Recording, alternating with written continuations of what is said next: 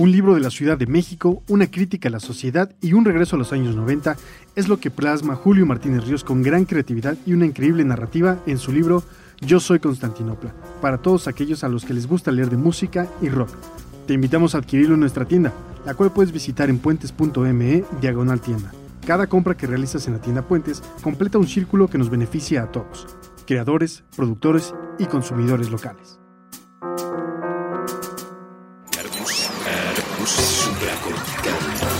Aquí todos estamos locos. Con Rafael López.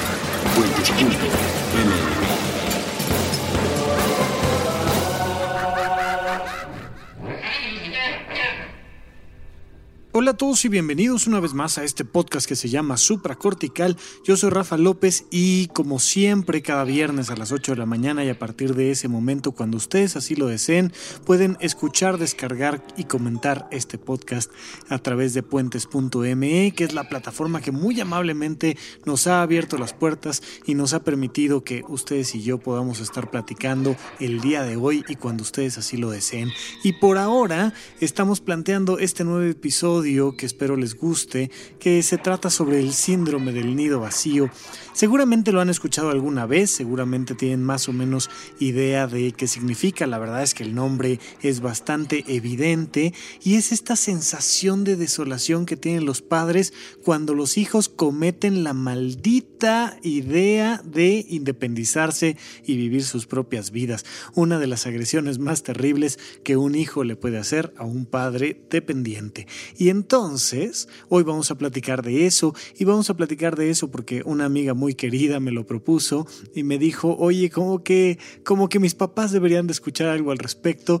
Y le dije, mira, como que deberías de escucharlo tú, no vaya a ser que el día de mañana te conviertas en alguien como tus papás. Así es que para ti que me estás escuchando, eh, este programa es por sugerencia tuya y con todo gusto, porque creo que ciertamente es un problema al que nos enfrentamos con frecuencia. México es un país y bueno, especialmente áreas urbanas y especialmente la Ciudad de México, tiene ciertas peculiaridades en cuanto a la estructura familiar. Eh, tenemos, a pesar de que de que la cercanía y la influencia cultural que ha generado Estados Unidos sobre nosotros nos lleva cada vez más a una vida industrializada y separada y metida en el celular y estas cosas que a, tantas generaciones les asustan, que dicen que ay, desde la existencia del celular la gente ya no se comunica y ya no se ve a los ojos y ya no sale al parque a jugar. No, en realidad nunca lo habíamos hecho, solo ahora eh, la tecnología lo ha vuelto evidente, lo he comentado varias veces, pero bueno, partiendo de esa idea de que realmente la tecnología nos esté aislando los unos a los otros y que las distancias en esta ciudad nos aíslan todavía más, porque para poder ir a trabajar y regresar a comer a nuestra casa, pues tendríamos que estar así como a una cuadra, porque si estamos más o menos a unos 3 kilómetros de distancia, nos podemos hacer de 15 minutos a 3 horas en llegar a nuestras casas, dependiendo de cómo esté el tráfico y de cómo esté el clima y de cómo estén los baches y de cómo estén muchas cosas y eso nos limita, por supuesto, para mantener una convivencia cercana. No obstante, seguimos siendo un país que vive como muéganos todas las experiencias cotidianas. Y entonces eh, eh, hacemos estas, estas reuniones masivas navideñas para, para pelearnos, para bailar, para incontentarnos, para emborracharnos, para comer todos juntos. Y una vez que ha pasado la Navidad y que todo el mundo está indigestado y crudo, viene el día siguiente que es el recalentado. Y ahí empezamos el año con el recalentado y luego el año nuevo y luego vienen los tamales y luego viene el 10 de mayo y el 14 de febrero y todo lo que viene a continuación que siempre implica una estructura gregaria. Ahorita que lo estoy platicando me acuerdo mucho eh, no me acuerdo si lo he comentado aquí, pero yo soy originario de la ciudad de Toluca. Yo nací allá, viví muchos años en un pequeño pueblo llamado Almoloya de Juárez, famoso por su cárcel, pero mm, no necesariamente los que estamos ahí eh, salimos a través de túneles y con una motocicleta adaptada a los rieles. No fue mi caso al menos. Yo utilicé el transporte público para llegar hasta la Ciudad de México, donde después estudié medicina y lo demás es historia, pero en aquel entonces, cuando yo estudiaba medicina y regresaba con frecuencia a ver a mis padres en la ciudad de Toluca, pues eh, tenía que ir a la terminal de autobuses y entonces tomaba el autobús para llegar allá. El fin de semana más terrible era el que coincidía con el Día de las Madres. Más que Navidad, más que Día de Muertos, más que cualquier otra fecha en el calendario, si estaba por ser 10 de mayo, bueno, era una tragedia monumental poder subirse a un autobús. Eh, Magali Urquieta bien podría haber escrito una serie y vendérsela a alguna gran plataforma a la que le mando un gran saludo, simplemente narrando la evolución de un personaje entre una persona amable que se quiere subir a un camión para viajar a otro estado muy cercano y todo lo que le pasa por poder estar arriba de ese autobús. Eran sombrerazos, insultos, este, te subías ahí como podías a través de las llantas y terminabas este, viajando de mosca. Eh, no sé si hay alguna imagen que podamos poner en la bitácora sobre lo que es viajar de mosca para que los que son de otras generaciones y no lo entiendan lo conozcan, pero era un lío. Y era un lío porque si algo veneramos en este país es a esa figura dadora de vida y dadora también de tantos dolores de cabeza, porque es esa mujer que siempre va a estar eh, reclamando todo el entusiasmo de, de la comunidad y de esta estructura gregaria. Así somos en este país. Nos gusta formar parte de esta locura y al mismo tiempo nos encanta quejarnos. Eh, como ustedes bien lo saben, yo doy terapia individual y cuando la gente viene aquí a terapia individual, uno de los grandes temas es mi mamá. Y por ahí seguramente alguien que me está escuchando sabe exactamente a lo que me refiero cuando uno dice de verdad. O sea, de verdad, si mi mamá no estuviera, no quiero que se muera, no, porque ni siquiera puedo pensar en eso, pero, pero si solo, no sé, como que desapareciera, si simplemente no estuviera, mi vida sería más sencilla porque bajarían profundamente temas de reclamos y angustias y preocupaciones y el clásico, este, mi amor, ¿ya comiste? Oye, pero eh, ponte un suéter, pero ese no, uno que se te vea bonito. El de tu tía Chuchita eh, te quedaba bien lindo. No me importa que tengas 67 años, sigo siendo tu madre y lo voy a hacer toda la vida. Punto. Y entonces tenemos todos estos memes y todos estos gags y todos estos chistes que hay en torno a las frases típicas y clásicas de las mamás. Si encontramos algo por ahí en internet, también les pondremos frases típicas de las mamás porque son chistes recurrentes. Todos sabemos lo que las mamás hacen y el significado que tienen ellas. Pero esta estructura social, a pesar de hacernos una comunidad tan familiarmente unida, nos hace también cada vez más susceptibles a vivir esto que se llama el síndrome del nido vacío, porque las mamás les enseñan a las futuras mamás que una buena madre siempre se va a preocupar por sus hijos. Pase lo que pase, tengan la edad que tengan, su trabajo, su obligación como madres es preocuparse por sus hijos. Por supuesto que no quiero limitar a esto a una discusión de género porque luego me regañan, pero pues claro, puede suceder y de hecho el síndrome de nido vacío sucede igual con los padres. Sin embargo, por, insisto, esta presión social se vuelve más y más y más común cuando hablamos de esta figura arquetípica de la mamá que se queda a trabajar eh, en la casa todos los días, porque estar en casa es un trabajo, y que se preocupa porque desde tu más temprana infancia comas tres veces al día y mantengas una buena salud y tengas buenas calificaciones y etcétera, etcétera, etcétera, etcétera. Y se va dando naturalmente Fíjense, un paso vocacional muy interesante. Mientras más años te has vuelto una madre, mientras más años tienes de currículum materno, necesariamente te vuelves una madre que más necesita a los hijos porque cada vez más tu vocación se va entendiendo dentro de tu cabeza como la vocación de maternidad. Y es bastante lógico, o sea, digo, eh, eh, todos los que hayan estudiado una carrera como yo y hayan sido egresados se darán cuenta de que después de un año dos años, cinco años, si no estás practicando todo el tiempo eso que habías aprendido perfectamente, se va difuminando y te vas convirtiendo tú en tu autoconcepto cada vez más en una persona que pues es aquello que hace de manera cotidiana. Y entonces por muy médico que sea su arquitecto pues si los últimos años te has dedicado a taxista o te has dedicado a este joyero pues te conviertes en joyero y te conviertes en taxista. Y viceversa así seas taxista y nunca hayas estudiado medicina y de repente poco a poco la gente se va acercando porque tienes habilidades innatas para dar un buen consejo o para dar un buen buen tratamiento, aunque sea empírico, que eso es muy peligroso, no lo hagan, pero pues si así es, pues tú en tu cabeza te vas convirtiendo cada vez más en un médico, en un curandero, en un lo que tú quieras llamarte. ¿Qué pasa con una licenciada en Derecho o con una licenciada en Arquitectura o con, un, con una ingeniera que de repente se convierte en mamá?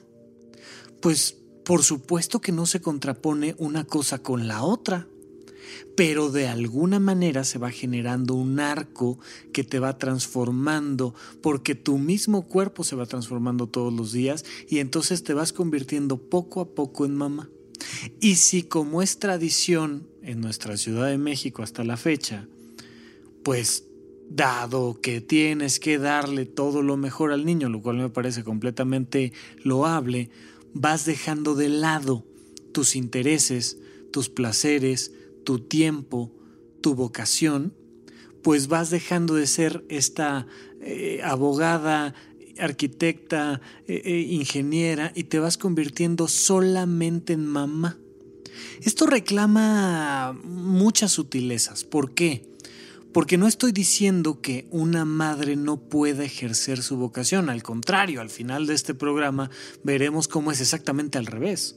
Lo que sí es cierto es que el bebé va a demandar un, una cantidad de energía biológica tremenda. O sea, para empezar, aventarte el primer trimestre muy caracterizado por náuseas, muy caracterizado por antojos, muy caracterizado por alteraciones hormonales que te afectan la temperatura, ya simplemente ese hecho limita mucho tu tiempo. Por supuesto, limita mucho, por ejemplo, simplemente qué tanto puedes salir con tus amigas y el consumo de alcohol y el consumo de algunas sustancias si es que estás acostumbrada a consumir algunas otras sustancias, porque bueno, pues tengo que cuidar biológicamente a mi niño y pues, pues me parece a mí que tiene todo el sentido. Por supuesto, insisto, no es limitante, no es que, ah, te estigmatizamos como mamá y ahora te prohibimos. No, pero de repente andas cargando 20 kilos en el abdomen que antes no tenías y eso te limita para moverte y eso te limita para este, hacer las mismas actividades físicas. Y si no eres cuidadosa, y la mayoría de las madres en México no lo son, se va desdibujando rápidamente tu tiempo y tu tiempo se va convirtiendo en el tiempo del bebé y se va, eh, se va desdibujando tu placer y tus placeres se van convirtiendo en las necesidades y los placeres físicos del bebé. Y tus pensamientos van dejando de ser para ti, se van convirtiendo necesariamente en los pensamientos del bebé. Es lo más eh, frecuente, insisto, no es que sea limitante, pero sí es que sea común, porque si no, no sería tan común el síndrome del nido vacío de lo cual estamos hablando el día de hoy, porque entonces te vas convirtiendo en mamá y de repente llevas cinco años siendo mamá. Y luego llevas 10 años. Y luego 15. Y cada vez con más involucramiento. Y cada vez más y cada vez más y cada vez más. Y resulta que si tienes tres o cuatro hijos, pues el arco que tienes que vivir entre el primero que llegó y el último que se va, pues es bastante amplio. Y al condenado chamaco se le ocurre un día crecer e independizarse. Hazme el bendito favor. Si le hemos dado toda la vida, toda la vida, nuestro tiempo, nuestra energía, nuestro placer, nuestros mejores años. Y un día, solo porque ha crecido y solo porque se siente muy grandote, agarra y se va, se genera un vacío tremendo. Es un vacío no de que el niño se va, es un vacío del autoconcepto.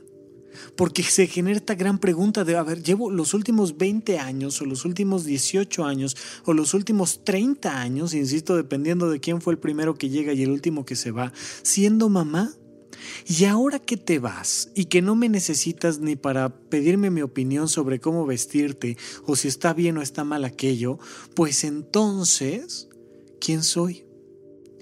Y ahí se genera este síndrome del nido vacío. Es la misma pregunta filosófica que nos hacemos el resto de los seres humanos, solo ahorita lo estamos acotando a una circunstancia particular que es la ausencia de los hijos que antes determinaban mi vocación. ¿Quién soy? Esa es la gran pregunta. Y soy necesariamente en mucho sentido, soy mi vocación, mis placeres, mi tiempo. Soy aquello en lo que me desdoblo en la vida cotidiana. Soy lo que pienso, lo que siento y soy lo que hago. Y si antes lo que hacía era ser mamá y ahora no lo puedo ser porque mi hijo se independizó, pregunto, ¿quién soy? ¿Quién soy? Y esta pregunta, si no se contesta, genera una serie de síntomas que analizaremos al regresar con ustedes aquí en Supracortical. Hace mucho tiempo, en una realidad muy, muy extraña, no había luz, ni espacio, ni tiempo, ni nada. Nadie esperaba nada de nada, hasta que nos sorprendió con todo. Y entonces pudimos movernos, morirnos y ver. Cansada de no encontrar a alguien que le siguiera el ritmo, la luz empezó a hablar consigo misma. A cada conversación le dedicó un tono diferente, esperando poder conocerse desde muchas perspectivas. Pero la alegría de no sentirse sola hizo que se olvidara que era solo una, y sus múltiples personalidades se creyeron individuos. Todo iba bien entre los colores, hasta que llegó el rojo. ¿Qué, es eso? Hola, bienvenido al espectro. ¿Qué? ¿Tú, ¿Tú quién eres? ¿Por qué eres distinto? ¿Distinto de qué? Tranquilo. Nosotros somos los demás colores. Tú debes ser rojo. ¡Cállense! ¿Por qué me están hablando? ¿Por qué estás tan enojado? Porque ustedes no son rojo. No somos iguales, pero somos la misma cosa. No, no, no, no me toques. A ver, si somos lo mismo, ¿por qué estamos separados? Así existimos en diferentes zonas de la misma cosa, carnal. Tú cállate. ¿Por qué tienes derecho a opinar? Solo eres uno y eres muy raro. No deberías existir. Pero tú también solo eres uno. Y eso no es algo malo. Todos somos únicos y especiales. ¡Cállense! ¡Auxilio! Hay unos seres distintos. Me, me están atacando. Nadie te está atacando, Rojo.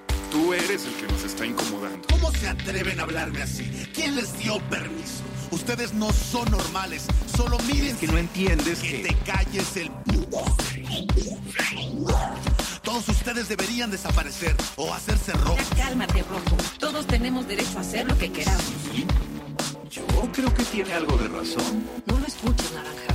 Solo trata de dividirnos porque asustado. ¿Asustado porque qué? ¿Me estás amenazando? Tranquilo, Violeta. Yo no estoy atacando a nadie. Vamos a calmar. Deja de darnos órdenes, Indigo. Tú no eres más especial que los demás. No, no, nadie es especial. Todos son errores. Van en contra de la naturaleza. ¿Y se supone que tú eres lo normal? Tranquis, tranquis todos. Nos estamos olvidando de nuestro lugar. Eso lo dices porque estás enfermo. Oye, pero si estás junto a mí. No porque yo lo haya dicho. Ay, ya, vamos a volvernos todos rojos y dejemos de pelear.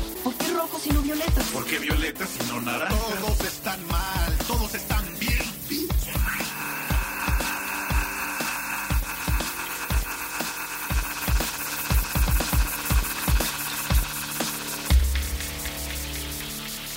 Desde entonces, los colores discuten lo mismo. No alcanzan a percibir la luz, pues están rodeados por ella, constituidos por ella. Todos pertenecen al mismo campo eléctrico-magnético mutante, como nosotros. Idénticos y diferentes. Puentes.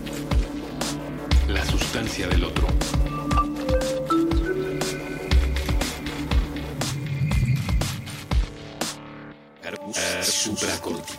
Hola a todos, yo soy Rafa López, el encargado de Supracortical en puentes.me. Yo quiero pedirles dos minutitos muy breves para pedirles su apoyo.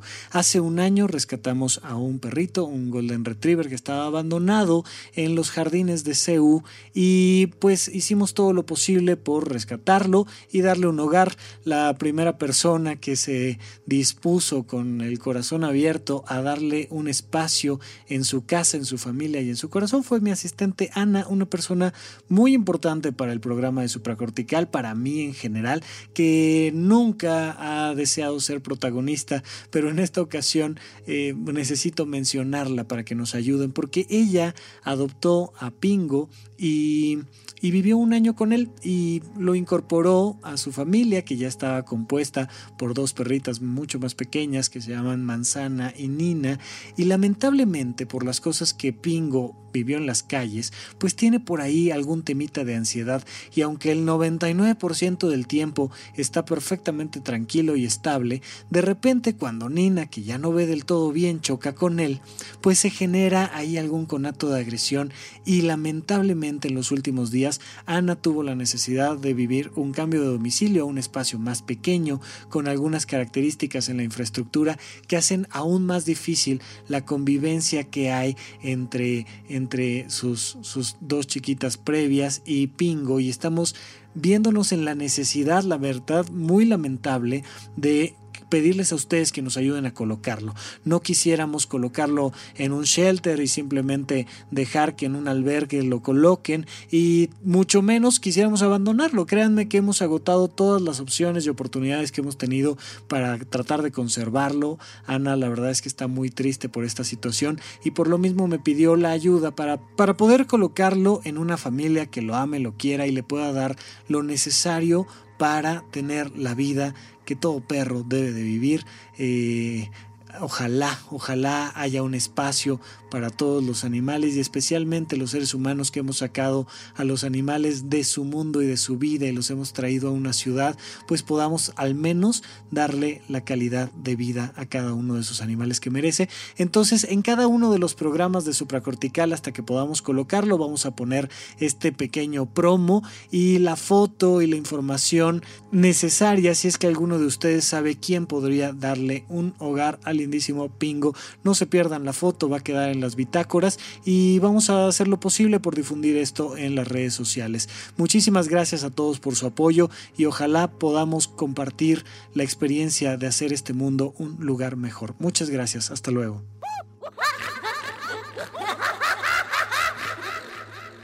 Estamos de regreso con ustedes aquí en Supracortical. Yo sigo siendo Rafa López y recuerden que pueden seguir la conversación conmigo a través de arroba Rafa Rufus. Hasta ahorita ha sido la plataforma que mejor me ha acomodado para continuar esta conversación. Así es que de verdad cualquier pregunta, duda, comentario, chiste, por ahí varios me dejan constantemente de repente alguna medio mentada de madre acompañada de una carita sonriente y ya pues ya con eso al menos entiende uno que es en buena onda y que es un chiste, porque bueno, pues como todos somos susceptibles a cometer errores y como todos somos susceptibles a que nos hagan carrilla por los errores que cometemos, como los de dicción y los de gramática y los de ideas y los de conceptos. Entonces a todos los que me critican, muchísimas gracias por hacerlo, síganlo haciendo por favor y si además pueden aportar ahí con una recomendación, ustedes también pueden recomendar este, películas, poemas, libros, eh, cursos, lo que quieran, lo que sea sea del desarrollo personal, por favor,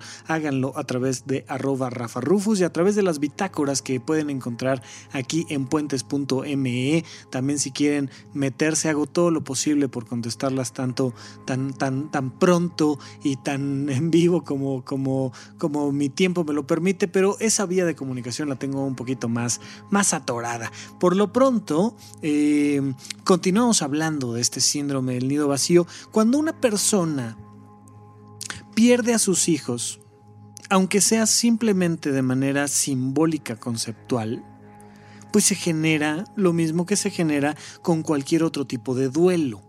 El síndrome del nido vacío es un duelo, el duelo tiene diferentes etapas, tiene más de las que voy a mencionar, el duelo ha sido estudiado desde Elizabeth Kubler-Ross para acá, que también ya lo hemos mencionado por ahí con algunos libros que, que seguiremos recomendando parte de su bibliografía en la bitácora, pero el duelo básicamente creo yo que se puede definir en algunas etapas sintéticas. La primera de ellas es negación. Y y les pregunto yo, ¿conocen alguna mamá, no sé, alguien en particular eh, que vive en negación o que frecuentemente tenga negación y de repente, mamá, eh, ya me voy a casar? Ajá, sí, este, eh, me, me, da un poco lo mismo, pásame la salsa, ¿no? Este, al fin que tú siempre dices esas cosas, al fin que a ti siempre se te quitan las ganas, al fin que tú siempre prometes cosas y yo ya quisiera que te hubieras ido y te hubieras casado hace 36 años, pero sigues aquí y como no, y no te voy a creer, y de repente ves una negación total, no, en serio, de verdad, me caso el próximo fin de semana, ya están las invitaciones, ya, ya, ya te llevamos a la prueba del menú y todo, y siguen en negación. Bueno, a los que conozcan mamás en negación, muchas felicidades. Hay otras que pasan a la siguiente etapa que es más interesante, que es la ira. Y entonces, así te vas a casar, mendigo ingrato desgraciado. Muy bien, cásate, pero ¿sabes qué? Quiero que invites a todos los que yo quiero que invites. Y sabes que además te voy a decir todo lo que debes de hacer y dónde debes de vivir y cómo debes de comer. Y estoy enojada y nunca me hacen caso y taca, taca, taca, taca. Y una serie de reclamos y reclamos y reclamos y reclamos que caracterizan particularmente a la ira materna. Y si alguien quiere hacer alguna película de terror, háganlo con la ira materna. No creo que lo encontremos, pero había en, la serie de Malcolm un episodio donde eh, el grupo de la escuela de Francis quería asustarlo, uno de los hijos de esta familia, querían asustarlo con ratas y querían asustarlo con, con colgándolo de cabeza y amenazándolo con aventarlo por el precipicio y él les dice, no, no, no, no, muchachos, ¿de verdad quieren asustar a alguien? Ustedes son unos novatos. Utilicen el factor materno. Y entonces sí van a saber lo que es terror. Porque si alguien quiere conocer el terror, que se enfrente a su propia madre cuando ésta está enojada y al mismo tiempo herida, triste e indignada. No, no, bueno, se pone de ambiente.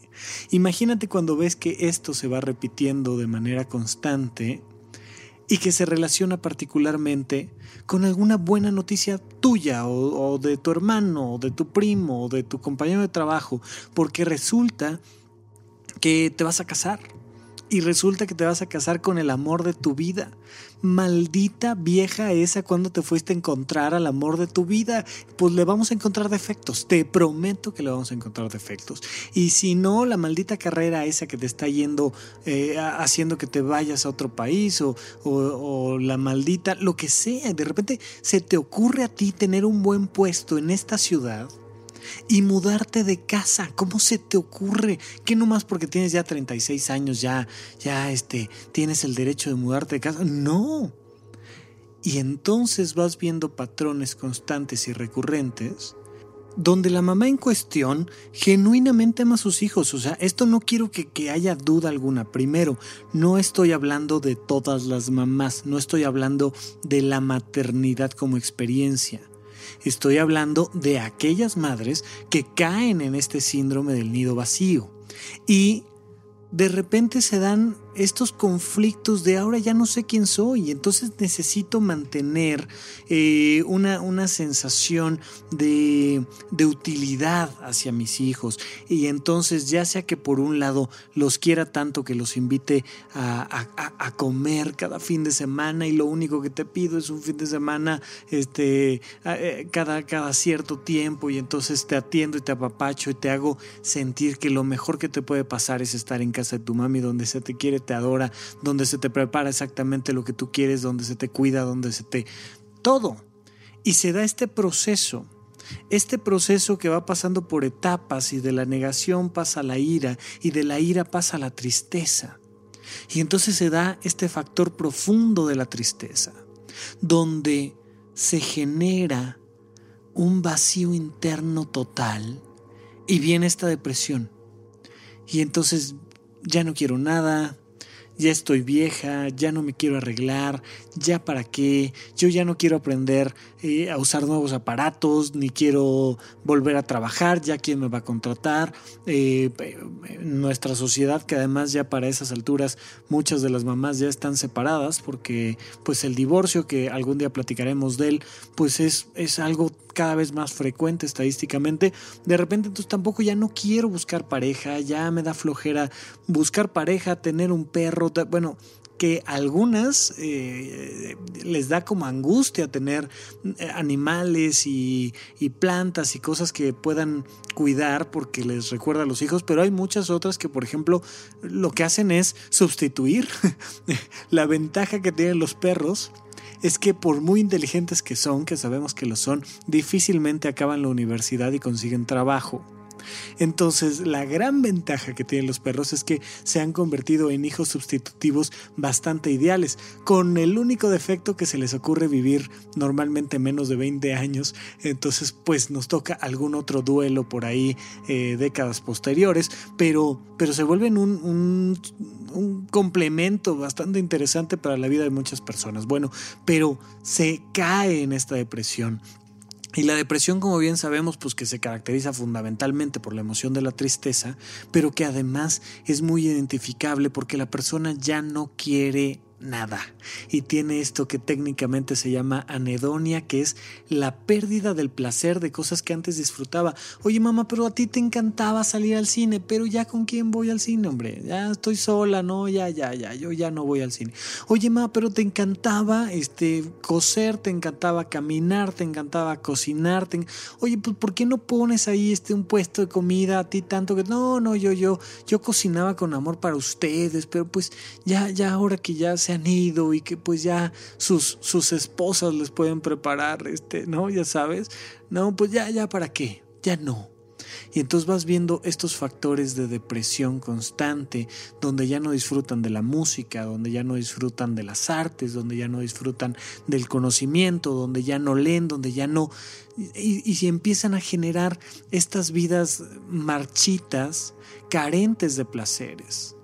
Y ese, pues es una tercera etapa, pues también muy interesante. Si seguimos en este arco evolutivo, lo que nos dice Elizabeth Kubler-Ross y lo que hemos visto a lo largo de diferentes científicos que han estudiado el tema del duelo, insisto, hay muchas más etapas en el duelo y tampoco tienen que ser en este orden, pero idealmente el duelo termina con la aceptación y entonces llega un momento donde acepto que sí, que mis hijos crecieron y que mis hijos se fueron y que mis hijos pues ahora tienen una gran vida y que todo lo que yo les di pues se convirtió finalmente en algo productivo y en el fruto exactamente de lo que queríamos que, que vivieran.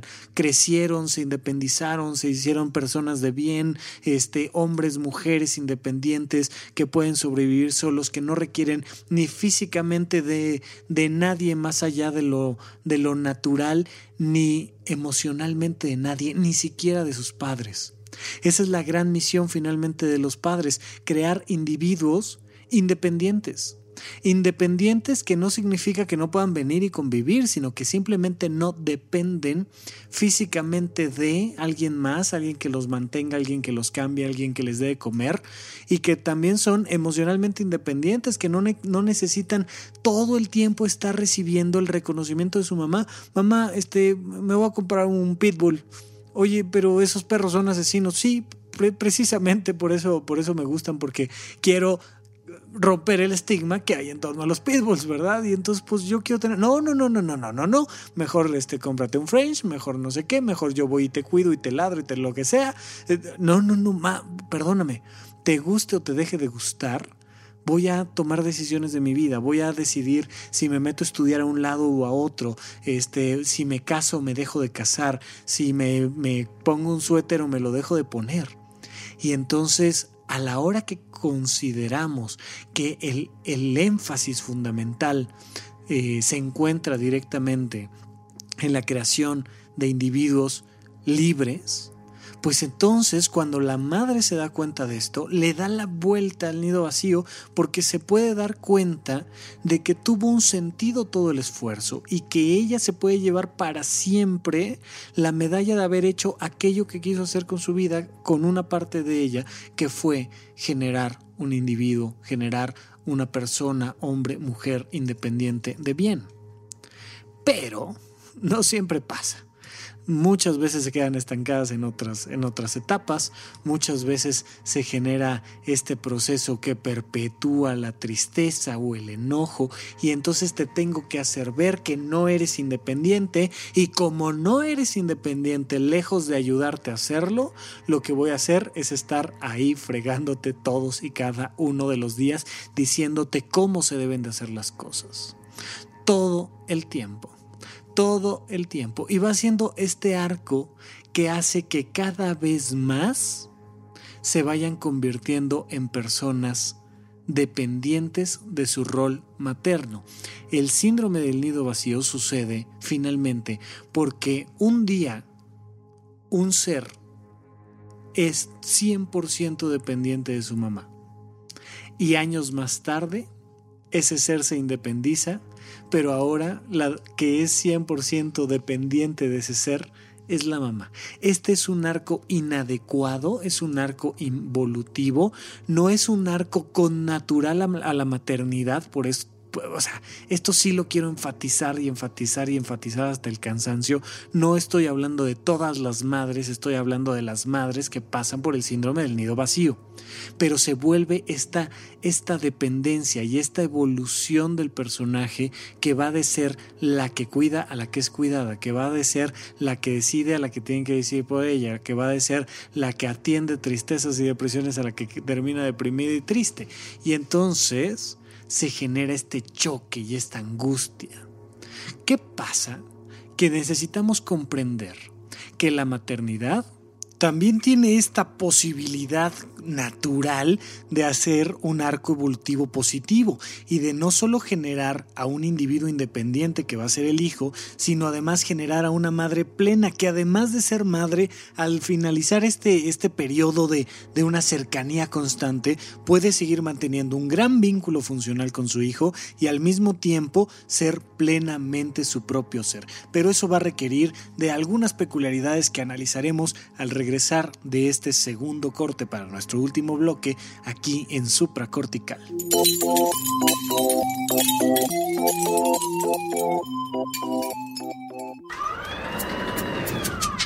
Cine Garage.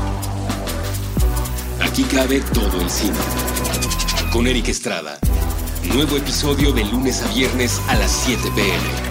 Puentes.me.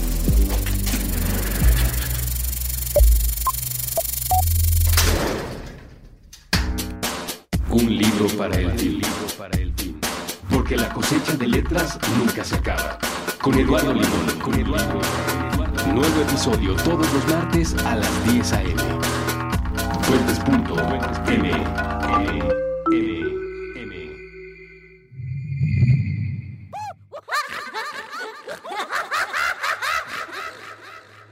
Y estamos de regreso con ustedes aquí en Supracortical. Yo sigo siendo Rafa López y estamos platicando del síndrome del nido vacío y especialmente cómo evitar que se suceda. Bueno, esto, esto es relativamente simple de explicar, bastante complejo de vivir porque además comprendamos, insisto, imagínate que tu, tu trabajo haya sido durante los últimos 20 años, uno en especial, y que un día en tu trabajo simplemente te digan, ya, gracias, ya no, ya no te dedicas a esto, ya te dedicas a cualquier otra cosa, pero aquí ya no vengas. Un poco eso es lo que sienten los papás cuando los jubilan los hijos porque se les ocurre independizarse, cosa que está muy bien, cosa que hay que hacer. Quiero recalcar que ese es el sentido mismo de, la existencia, el buscar una genuina y funcional independencia. Pero, bueno, ¿qué hacer? Eh, primero que nada, hay que comprender el arco evolutivo natural. Eh, nuestros hijos, si es que ustedes lo tienen, eh, son primero 100% dependientes de nosotros, casi 100% dependientes. Lo único que hacen es medio respirar solos y medio comer solos, pero son básicamente un, un, ser que depende de si lo pones o no en el sol, de si lo quitas del sol, de si le traes el alimento, es completamente dependiente. Desde ese momento, hay que comprender que todos los días, cada uno de los días, lo que estamos buscando es hacerlo cada vez más independiente. Y este proceso va a terminar cuando él sea genuinamente independiente. Pero, pero hay muchos papás que dicen, es que si no se comporta como una persona independiente, pues no lo voy a dejar ser independiente. No, al revés, hay que irle dando eh, derechos y obligaciones para que todos los días vaya construyendo ese camino. Y a la par, nosotros debemos de comprender que todos los días tenemos que ser un poco más independientes de ellos. ¿Y cómo ser cada día un poco más independientes de ellos? Pues con el tiempo, con el dinero, con los conocimientos que vamos adquiriendo por medio de la vida, hay que ir pensando, bueno, yo además de papá, ¿qué más soy? Sí soy papá, sí soy mamá. Bien, ¿qué más soy? Soy cantante, soy escritor, soy empresario, soy emprendedor, ¿qué más soy? Y todos los días irlo siendo un poco más, un poco más, un poco más. Por supuesto que que no es que una cosa esté peleada con la otra, pero a nivel de agenda muchas veces sí lo llega a estar. Y necesito disminuir mis actividades recreativas y necesito disminuir mis actividades laborales para poder estar con mis hijos, sí, pero cada día un poco menos, porque el día de mañana se van a ir. Y yo tengo que irme mentalizando desde ya a que eso está por suceder. Hay muchas gentes que, por ejemplo, la muerte es un tema que no piensan, porque dicen, no, no, bueno, algún día me voy a morir, pero ¿por qué me voy a poner a, a, pensar en eso? Porque si no te pones a pensar en eso desde hoy, cuando sea que te pongas a pensar, te va a agarrar de sorpresa. Si no te pones a pensar desde hoy que tus hijos se van a ir a los 16 años, a los 20 años, a los 30 años o a los 40 años o cuando sea, te va a agarrar de sorpresa. Entonces, por favor, desde hoy comprende que tu vida tiene que tener sentido cuando tus hijos no estén. Porque además se combina en un tema de edades una cosa muy interesante. Ellos tienen 20 años de edad, 25 años de edad y quieren salir a explorar el mundo y acabárselo. Y tú ya tienes tus 40, 50, 60 años de edad, dependiendo de qué edad tuviste a tus hijos. Y lo que quieres ya es más bien medio bajarte del mundo, medio convivir más en familia, disfrutar de tus seres queridos. Entonces tus hijos no van a querer estar contigo, pero no es que no te amen, es que simplemente quieren salir y explorar un mundo que tú ya exploraste. Entonces, hay que empezar a pensar desde ya que vas a tener esta sensación un poco de ingratitud. Oye, te, te, lo he dado todo, te lo di todo en la vida, este, el alimento, la educación, la casa, el sustento, la ropa, la vida misma, y ahora me sales con que te vas. Sí, sí y es lo mejor, sí y es lo más sano, sí y qué bueno, hay que aplaudirlo. Y entonces, ¿con quién me voy a quedar? Conmigo. Pero ¿qué tengo yo para ofrecerme a mí? Mis conocimientos, mis placeres, mi dinero, mi tiempo. Y eso se tiene que ir construyendo todos los días. Todos los días tengo que ir pensando, bueno, además de cuidar bien a mis hijos y además de convivir con ellos y además de estar para ellos y servirlos, ¿qué puedo hacer por mí? Porque de repente hay estas casas donde todo es para los hijos recámaras, baños, sala, comedor, todo es de los hijos. Y yo, y mi espacio, y mi estudio, si quieres, mi silla, mi lugar donde me voy yo a leer, mi, mi, mi lugar donde, donde saben ellos que no me pueden molestar durante cinco minutos, ¿dónde está? ¿Dónde está mi ejercicio, mi cuerpo, mi salud? ¿Dónde está mi trabajo, mi vocación? ¿Dónde están otros vínculos familiares? ¿Tengo otros vínculos familiares con mis hermanos, con mis propios padres, con mi pareja? de repente la pareja se va desdibujando por la presencia de los hijos. Y ya yo soy papá de mis hijos y tú eres papá de mis hijos, pero nosotros ya no somos pareja. Estamos cultivando todos los días la relación de pareja. Y sobre todo, ¿Qué onda con mis amigos? ¿Estoy con mis amigos o no estoy con mis amigos? ¿Tengo tiempo de verlos? ¿O siempre que veo a mis amigos, pues es para cuidar como, como a los hijos en común? Oye, tráete a tus hijos, yo me traigo a mis hijos y aquí los cuidamos juntos. Y como que eso se va volviendo las reuniones familiares y sociales y laborales. No, no, no, no, no, no.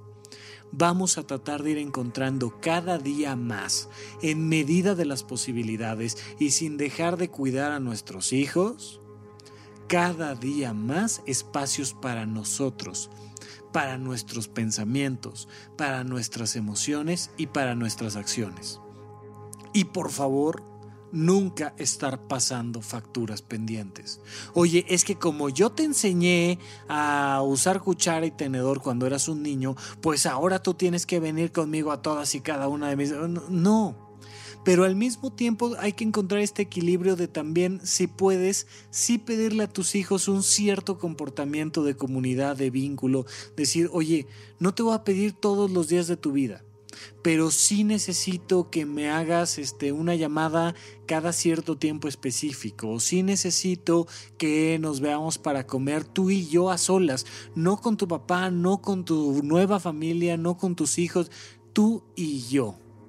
Porque quiero convivir contigo, que eres mi hijo, pero es un espacio que te pido, acotado, no diario, no este cada fin de semana, pero sí tales fechas, tales días, por favor, sí quiero convivir contigo porque es importante para mí. Pero mientras no estamos conviviendo juntos, yo hago lo mío y yo tomo mis decisiones y yo me preocupo por mí. No voy a estar todo el tiempo pensando en ti. Hay mamás que no pueden dejar de pensar si su hijo ya comió o si dejó de comer. Ya si tiene 36 años, mira, y con semejante panza que se carga, que coman lo que quiera, hombre. Yo creo que sí ha comido. Por, por el perímetro de cintura que trae, se me hace que sí ha estado comiendo más o menos bien, ¿sabes? Entonces, ponte a preocuparte más. ¿Por qué comes tú? ¿Por qué haces tú? Por cuidar tu salud, no por si él salió con suéter o dejó de salir con suéter, sino pregúntate tú qué estás haciendo para cuidar tu salud para trabajar un poco más, para ganar un poquito más de dinero, para disfrutar de tu vocación, para darle servicio a alguien más, para salir con tus amigos y convivir. La vida es muy fácil que se nos vaya marchitando en las manos. Y habiendo tantas actividades en nuestra ciudad, tantos viajes por hacer, tantas películas por ver, tantas, de repente digo, no, yo, yo ya no. Yo ya le di mis mejores años de mi vida a mis hijos y yo ya aprender algo nuevo ya no. Salir adelante ya no. Hay algo importantísimo que se llama el envejecimiento exitoso. ¿Tú qué piensas del envejecimiento? Eso que piensas, simplemente por el hecho de pensarlo, hace estadísticamente más probable que lo vayas a vivir. Si tú piensas que hay manera de ser un anciano alegre, con ingresos económicos, aprendiendo cosas nuevas, es más probable estadísticamente que te conviertas en un anciano así. Si tú piensas que ser un anciano, pues, si no vienen a verte tus hijos, pues entonces ya no hiciste nada, si no te sacaron a pasear, si no te dan un apoyo económico, pues como que entonces ¿de qué vas a vivir? Lo más probable es que esa vida vayas a tener. Así es que desde hoy hay que ir pensando en cómo podemos tener esa vida adulta, esa vida adulta mayor que queremos tener para nosotros. Pero hay que irla construyendo desde hoy con actividades concretas, aunque estadísticamente sea más probable, no basta solo con pensarla, hay que llevarla a cabo. Y hay que llevarla a cabo desde hoy. Te has vuelto viejo hoy, te juro que hoy eres un anciano o al menos eres un poquito más viejo que el día de ayer. La vida llega, el tiempo llega. Entonces desde hoy asume que estás comenzando tu vida adulta y más allá, tu vida de ancianidad, tu vida de la tercera edad, llámale como le quieras llamar. Pero ponle toda la atención a qué estás haciendo hoy para tú seguir siendo una persona independiente. Porque un día tuviste 20 años y te despegaste de casa y dijiste yo ya me voy, yo ya soy independiente, mis padres ya cumplieron la misión, me voy. ¿Y ahora de quién eres dependiente? ¿De tu pareja? ¿De tus hijos? ¿De quién? Ojalá sigas todos los días siendo independiente, porque la vida de una persona empieza siendo 100% dependiente de sus padres y la vida se trata de ir siendo más y más y más y más independiente. Que no se te olvide cuando tengas 30, 40, 50, 60, 70 años que la vida se trata de ser independiente en tus pensamientos, de no pensar como todos los demás, pensar con la información que te dan todos los demás como tú quieras pensar. Sentir no como sienten todos los demás, sino con las experiencias que vas viviendo de todos los demás, sentir como tú quieras sentir. Y hacer todo lo que puedas y quieras hacer. No por lo que te digan los demás que tienes que hacer, sino por lo que tú quieras hacer hay que independizarse de todo, incluso de los hijos, formarlos, estar al pendiente de ellos, que, que sean las mejores personas que tú les puedas ayudar a, a ser, pero convertirte tú en tu mejor versión de vida. Y no olvidemos que la maternidad, la paternidad son una vocación es algo que se elige, como se elige una licenciatura, como se elige una actividad laboral, como se elige qué haces tú hoy con tu salud, también se elige si ser papá o no es parte de tu vida y de tu vocación. Si aún no tienes hijos, es importantísimo que te preguntes, ¿de verdad tengo esta vocación? ¿De verdad quiero hacer que esto sea parte de mi vida? ¿De verdad me voy a aventar los siguientes 20, 30 años al pendiente de mis hijos, trabajando todos los días en independizarlos? Si sí, qué bueno, felicidades pero hazlo y hazlo en conciencia y con la clara conciencia de que el único sentido de esa vocación es el de generar individuos libres libres incluso de ti, libres de tus opiniones, libres de tus pensamientos, libres de tus emociones. Si además podemos compartir, maravilloso, pero el sentido último es la libertad y el trabajo que estás empezando a hacer se llama paternidad, maternidad y tiene que ver con la libertad, la libertad del individuo, tanto del bebé como tuya. Hay que aprender si es que es tu vocación la de paternidad y maternidad, a dar tu vida para que un día esa vida se vaya y sea libre y sea feliz. Si no te queda clara esa misión en tu vida, no lo hagas, por favor. El mundo estaría muchísimo mejor si existieran hijos solo de aquellos padres que tuvieran la vocación de paternidad y de maternidad. Sería muchísimo mejor planeta Tierra. No, la gente cree que es como moda o que es como un, deber por edad o que como no, no hay que ser egoísta, pues entonces vamos a ser padres. No es una vocación y es una decisión que hay que tomar con mucha profundidad. Si no tienes esa vocación, no te vas a perder de nada por no meterte en esa vocación, porque también tenemos esta idea de, hoy te vas a perder la gran vocación de ser padre. No, no sabes, es lo mejor de la vida. Claro, si es tu vocación, es lo mejor de la vida. Pero si no es tu vocación, es un infierno. De hecho, cualquier actividad laboral, cualquier licenciatura, cualquier lo que me digas, si no es tu vocación, es un infierno. No te metas ahí. No te metas ahí a menos que sepas que es tu vocación. Y si es tu vocación, prepárate desde hoy para el día que tus hijos no estén. Vas a tener una vida más plena, más feliz, Convive con ellos, comparte, crea los contextos necesarios para que ellos disfruten de venir a verte. Pero si un día se van, no los juzgues. Disfrútate. Disfruta de tus pensamientos, de tus emociones y de tus acciones. Ojalá, ojalá que así sea. Mientras tanto, aquí quedo para sus comentarios. No olviden continuar estas conversaciones como siempre lo hacemos. Y yo por lo pronto me despido de cada uno de ustedes. Muchísimas gracias por escucharme. Hasta la próxima.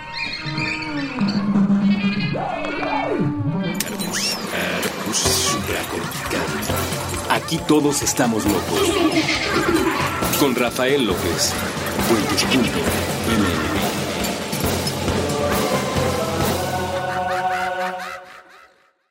Hello, it is Ryan, and we could all use an extra bright spot in our day, couldn't we? Just to make up for things like sitting in traffic, doing the dishes, counting your steps, you know, all the mundane stuff. That is why I'm such a big fan of Chumba Casino. Chumba Casino has all your favorite social casino style games that you can play for free anytime, anywhere with daily bonuses. That should brighten your day a little. Actually, a lot. So sign up now at chumbacasino.com. That's ChumbaCasino.com. No purchase necessary. VGW. Void were prohibited by law. See terms and conditions. 18 plus.